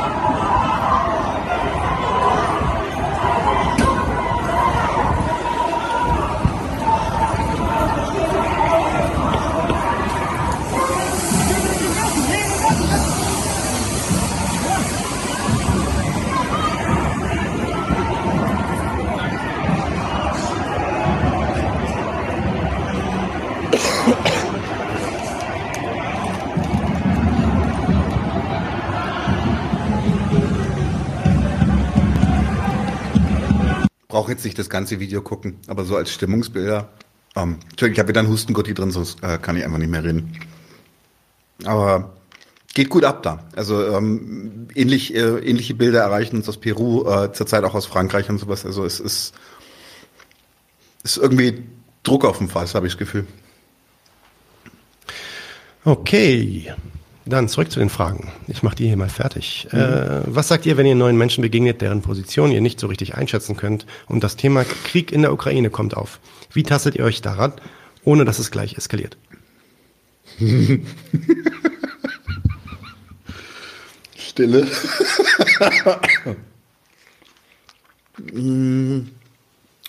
also es gibt total viele, bei mir gibt es total viele Leute, mit denen ich dieses Thema überhaupt nicht anspreche. Ja, also auf der Arbeit gibt es das wird nicht diskutiert. Da lasse ich mich überhaupt nicht drauf ein. Ähm, wenn, dann sage ich vielleicht so Allgemeinplätzchen und mhm. bin, bin, still und halte mich raus. Weil auf der Arbeit werde ich mich nicht da exponieren als jemand, der das irgendwie kritisch sieht, weil ich da in einem Abhängigkeitsverhältnis bin. Ne? Ähm, dann gibt es andere Situationen, wo ich irgendwie vielleicht privat irgendwelche Leute treffe, auf die ich aber auch jetzt nichts gebe. Ähm, warum soll, ja, dann, und ich vielleicht keinen Bock habe, irgendwie gleich in die Diskussion reinzugehen, in den Streit reinzugehen, da sage ich dann vielleicht auch nichts. Wenn da jetzt jemand ist, den ich, ähm, den ich irgendwie überzeugen will, ja, dann kann man, kann man ja einfach mal so ganz konkret anfangen und versuchen zu hinterfragen, so warum, warum gibt es denn eigentlich diesen Krieg? Und dann soll niemand erzählen. Und dann kann man ja, kann man ja auch einfach mal versuchen, darauf hinzuweisen, ja, okay, das ist wahrscheinlich jetzt eine moralistische Antwort, die du hast. Ähm, die deckt sich nicht mit vielen Fakten, die deckt sich nicht mit dem Verständnis der Situation, die ich habe und die sieht so und so aus und dann geht das, glaube ich, schon. Das kommt natürlich drauf an. Also ich werde jetzt in so einer Diskussion nicht mit einem Ukrainer äh, gehen, der irgendwie traumatisiert jetzt hier nach Deutschland geflüchtet ist von einem Krieg. Ähm, ja, und, und, vielleicht auch nicht mit einem Russen, der sich auf einer anderen Seite wählt, äh, wähnt oder so. Also es kommt schon wirklich drauf an, was ich da erreichen will, ähm, wie ich dann da auch rangehe.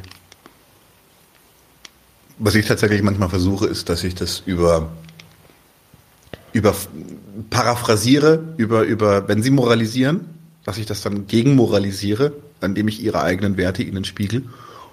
Und aber halt dann in so einem, auch so einem allgemeinen Platz. Ich weiß es nicht. Also ich bin da auch sehr, sehr vorsichtig auf Arbeit.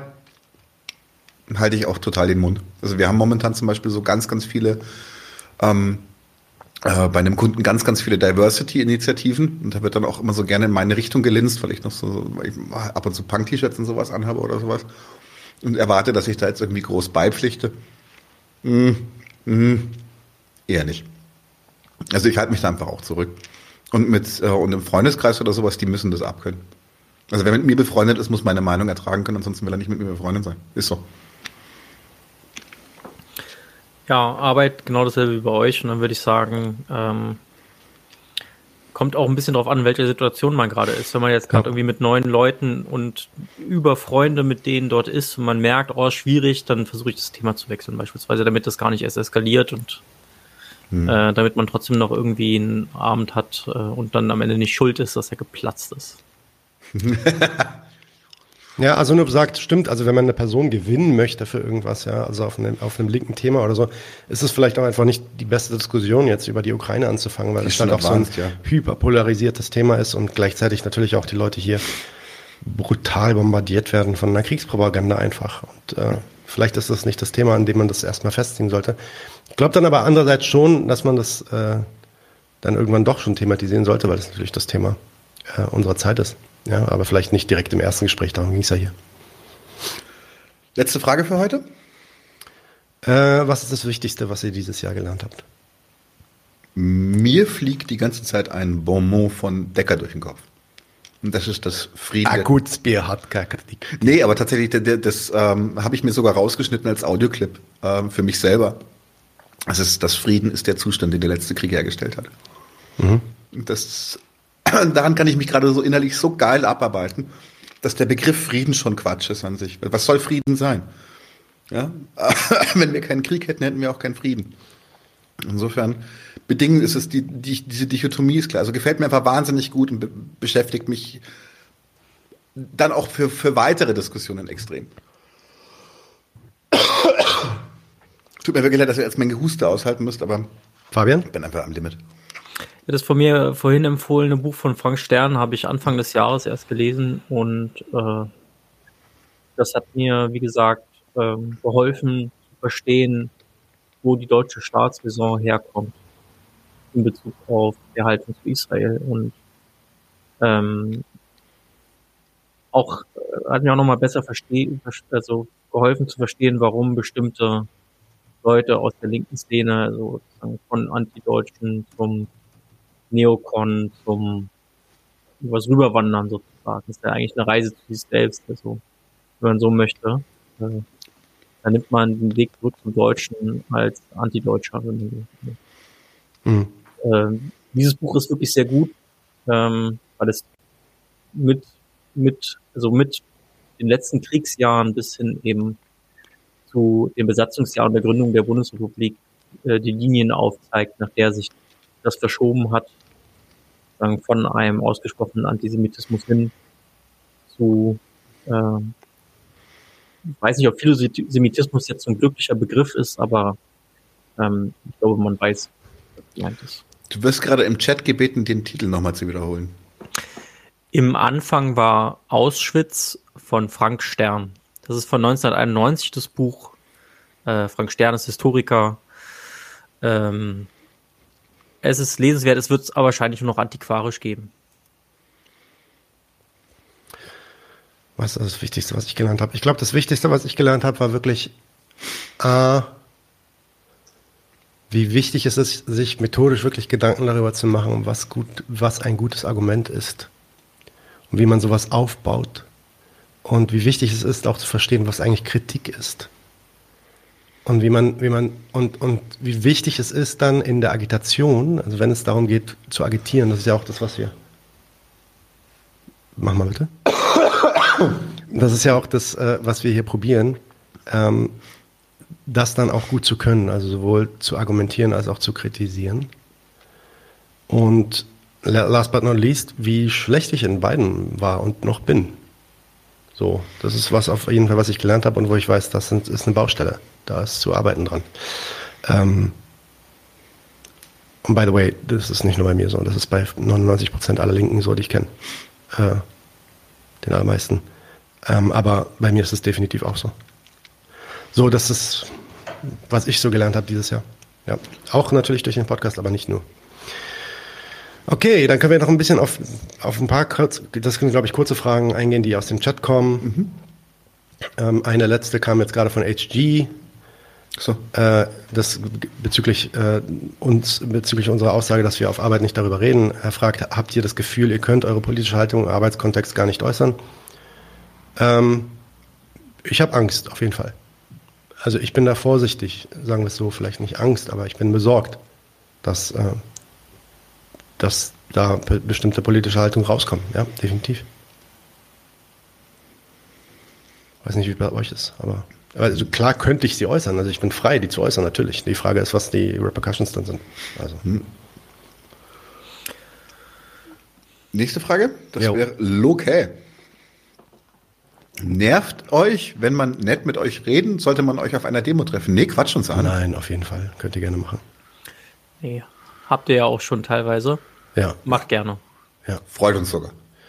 Nightmare Reality fragt, wann kommt die Folge mit Zizek? Nadim meinte mal, er hätte da Connections. Ich habe da Connections. Aber ich bin bei Zizek auch immer so, äh, will ich den wirklich hier haben? Kommt auf das Thema manchmal, an. Manch, es kommt aufs Thema an, wenn ich eine gute Idee habe, dann hole ich den nochmal rein, aber manch, manchmal ist es so, ey, richtig cooler Typ und manchmal ist es so, Alter, das kann ich jetzt nicht lesen. Oh, sein, sein, sein Take, dass Pacifism scheiße ist äh, in der Ukraine-Situation, war schon echt derbe. Naja. Ähm, Hans Hansen fragt, wie bereitet ihr eure Folgen vor? Mögt ihr dazu ein wenig Einblick in eure Prozesse und Werkzeuge geben? Bonusfrage, wie auch gebt ihr euch gegenseitig einen Sanity-Check? Ähm, okay, erste Frage, mache ich vielleicht ganz kurz abgerissen.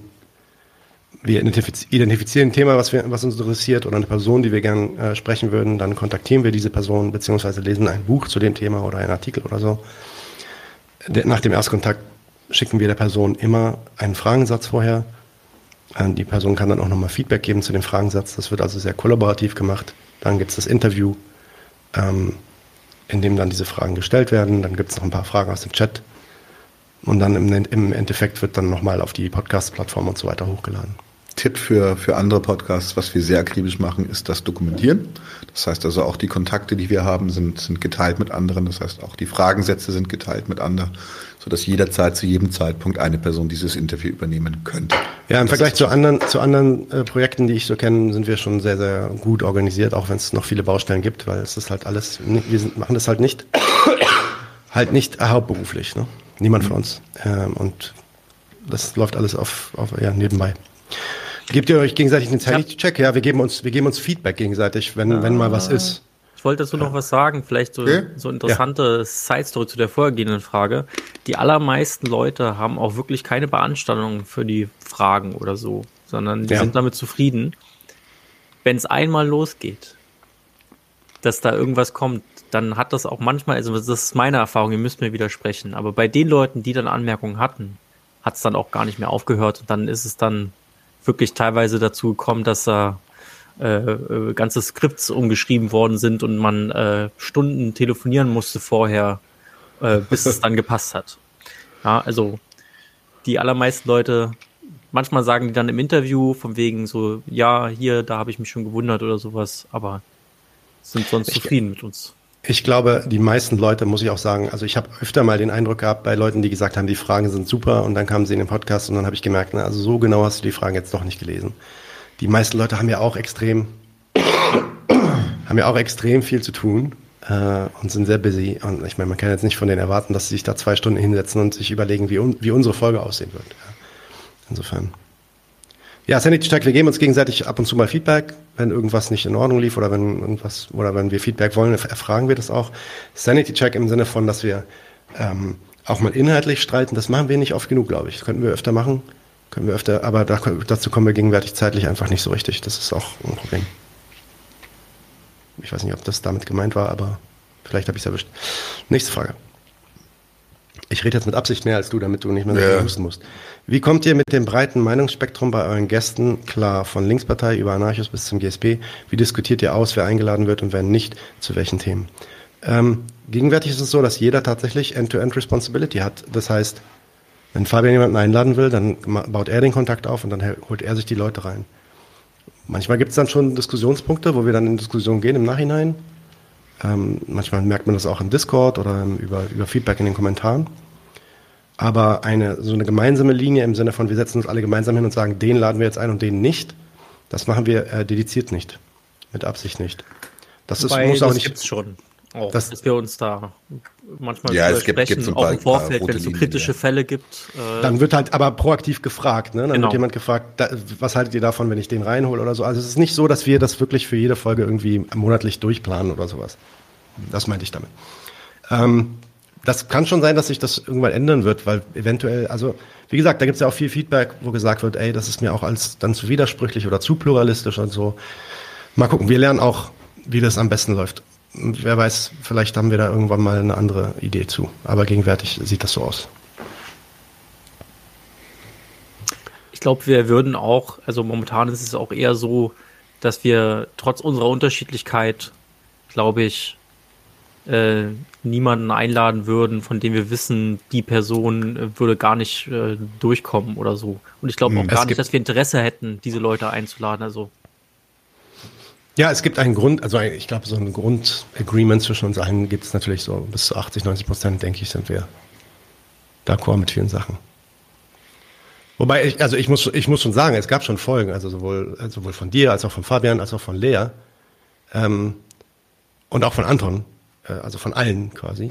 Und tatsächlich sogar auch von mir selbst, wo ich merkte, so, oh, da, da hätte ich eigentlich widersprechen sollen, da hätten wir eigentlich diskutieren müssen, das, das gefällt mir eigentlich nicht, dass das jetzt so alleine steht und so weiter. Also mhm. diese, also diese Gefühle, die ihr dann teilweise dann habt, wenn ihr da sauer werdet, irgendwie, dass sowas alleine steht, die habe ich natürlich auch, definitiv. Aber das muss man dann auch, also wenn die Frage ist, wie geht man damit um, ja, bis zum gewissen Grad musst du das aushalten, beziehungsweise mhm wir kriegen das nicht anders hin. Ich weiß nicht, wie man es anders, anders macht. Da müsste es dann richtig eine harte Vollzeitredaktion geben, die sich wirklich dann äh, mit Geld dann auch dahinsetzt und sich da wirklich äh, von A bis Z alles durchdenkt. Das mhm. kriegen wir aber, das schaffen wir nicht. Mhm. Ich würde, ich glaube tatsächlich, dass wir hinten raus vielleicht auch sogar auch, gut, wenn es eklatante Widersprüche sind, sollten wir vielleicht wirklich drüber reden, aber und dafür einen Weg finden, wie wir das in Zukunft machen. Aber ich glaube tatsächlich, dass wir auch viel verlieren würden wenn wir uns da jetzt auf eine Linie komplett durchdekliniert einigen würden. Glaube ich schon. Ich glaube, es würde so ein bisschen den Charakter verlieren des Projektes.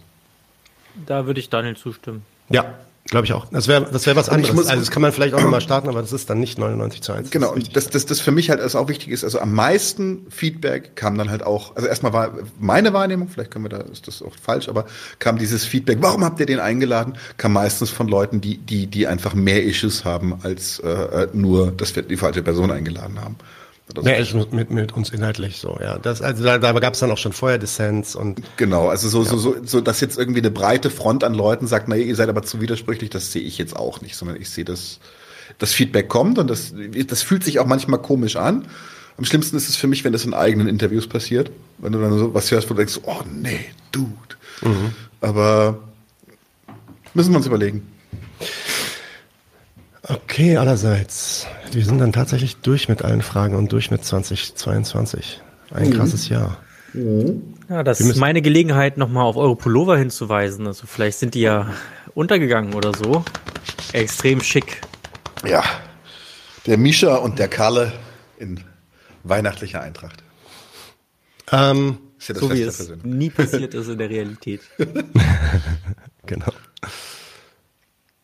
Äh, wir müssen noch die Verlosung machen. Müssen wir die Hast noch du die vorbereitet? Nee. Dann machen wir die extra morgen. Okay. Ja. Was ich noch tatsächlich. Ich, ich, also morgen früh schicke ich eine mache ich die Verlosung zu diesem Buch. Zwei Bücher zu Peter Herz Buch gehen raus. Die nehme ich morgen früh auf und dann äh, stelle ich das live und dann wisst ihr, wer die gewonnen hat. Und es gibt noch eine weitere Verlosung, mhm. die noch läuft. Da kann man noch retweeten. Ah. Genau, bis Montag läuft die noch, ne? Ja. Äh, ist nicht ganz äh, so gut gelungen, äh, kann ich jetzt ja auch mal outen, äh, dass ich das, glaube ich, äh, das zum ersten Mal gemacht habe, so ein Video aufzunehmen und das hat so semi funktioniert. Also da. Ich fand es gar nicht schlecht, war okay. Ja, passt. Ja. Genau. Was ich noch machen möchte, ist abschließend darauf hinweisen, wir haben letztes Jahr einen Soli-Sampler gemacht. Äh, das Geld wurde der Roten Hilfe Berlin gespendet. Was dabei rausgekommen ist, das haben wir clandestin gemacht, weil wir es noch nicht groß an die, an, an die große Glocke hängen wollten. Wir haben es dann erst gesagt, als es dann soweit war. Was ich hiermit machen möchte, ist, dass ich bis, äh, sagen wir, Ende Januar würde ich gerne Musikbeiträge einsammeln, auch aus von ZuschauerInnen oder vielleicht kennt ihr KünstlerInnen oder Künstler, die ihr da irgendwie ähm, äh, animieren wollt. Wir machen wieder einen Soli-Sampler Revolutionary Tunes 2 und werden den Erlös voraussichtlich wahrscheinlich wieder an die Rote Hilfe. Ähm, das bietet sich einfach gerade an. Ähm, und wäre cool, wenn da, wenn da, also das letzte Mal sind, sind äh, durch, habe ich das ganz alleine machen müssen, das sind dann 30 Beiträge ungefähr gewesen. Wäre cool, wenn, wenn äh, so viel wie möglich, so viel wie möglich. Also ich kenne so Soli-Beiträge von, von, von so Initiativen, die dann so 150 Songs haben auf einem äh, Sampler, das ist so Stretch Goal. Alright, allerseits. Wir haben ja gesagt, dass das die letzte Folge ist, ähm, die letzte Live-Folge. Aber es kommen jetzt, wir, wir machen das jetzt, wir ziehen es tatsächlich durch. Wir werden jeden Dienstag, jeden Donnerstag und wahrscheinlich sogar auch jeden Sonntag bis zum Ende des Jahres eine Folge für euch haben. Wir haben jetzt schon einiges vorproduziert. Ein paar Sachen kommen jetzt auch noch in den nächsten Wochen, die wir vorproduzieren. Aber wir gehen nicht mehr live. Das nächste Mal live sind wir dann im Januar. Ähm, danke, dass ihr alle dabei wart, vier Stunden mitgesessen habt. Teilweise waren es fast 100 Leute, jetzt sind es gerade noch so 80. Ich wünsche euch alle ein paar frohe Feiertage. Wir sehen uns im neuen Jahr und es gibt Dicke auf die Omme. Einen fantastischen äh, Rutsch ins neue Jahr. Bleibt alle gesund. Fabian, danke, dass du auch so lange mit dabei war, warst. Tschüss. Alles klar. Und damit äh, habt alle eine schöne gute Nacht und bis bald, Leute. Wir sind raus. Noch nicht raus. Leute, wir brauchen eure Hilfe. Wenn euch dieses Video gefallen hat, klickt auf Like, abonniert den Kanal und vergesst nicht das Glöckchen zu drücken, damit ihr benachrichtigt werdet, wenn wir neuen Content droppen. Außerdem solltet ihr uns überall folgen, wo wir verfügbar sind. Das ist Facebook, Instagram, Twitter und Twitch. Und wenn wir irgendwelche Ankündigungen machen oder Posts, dann shared, was das Zeug hält. Gebt uns all eure Liebe. Wir haben mittlerweile ziemlich signifikante Kosten. Wenn ihr es euch irgendwie leisten könnt, unterstützt uns doch auf Patreon.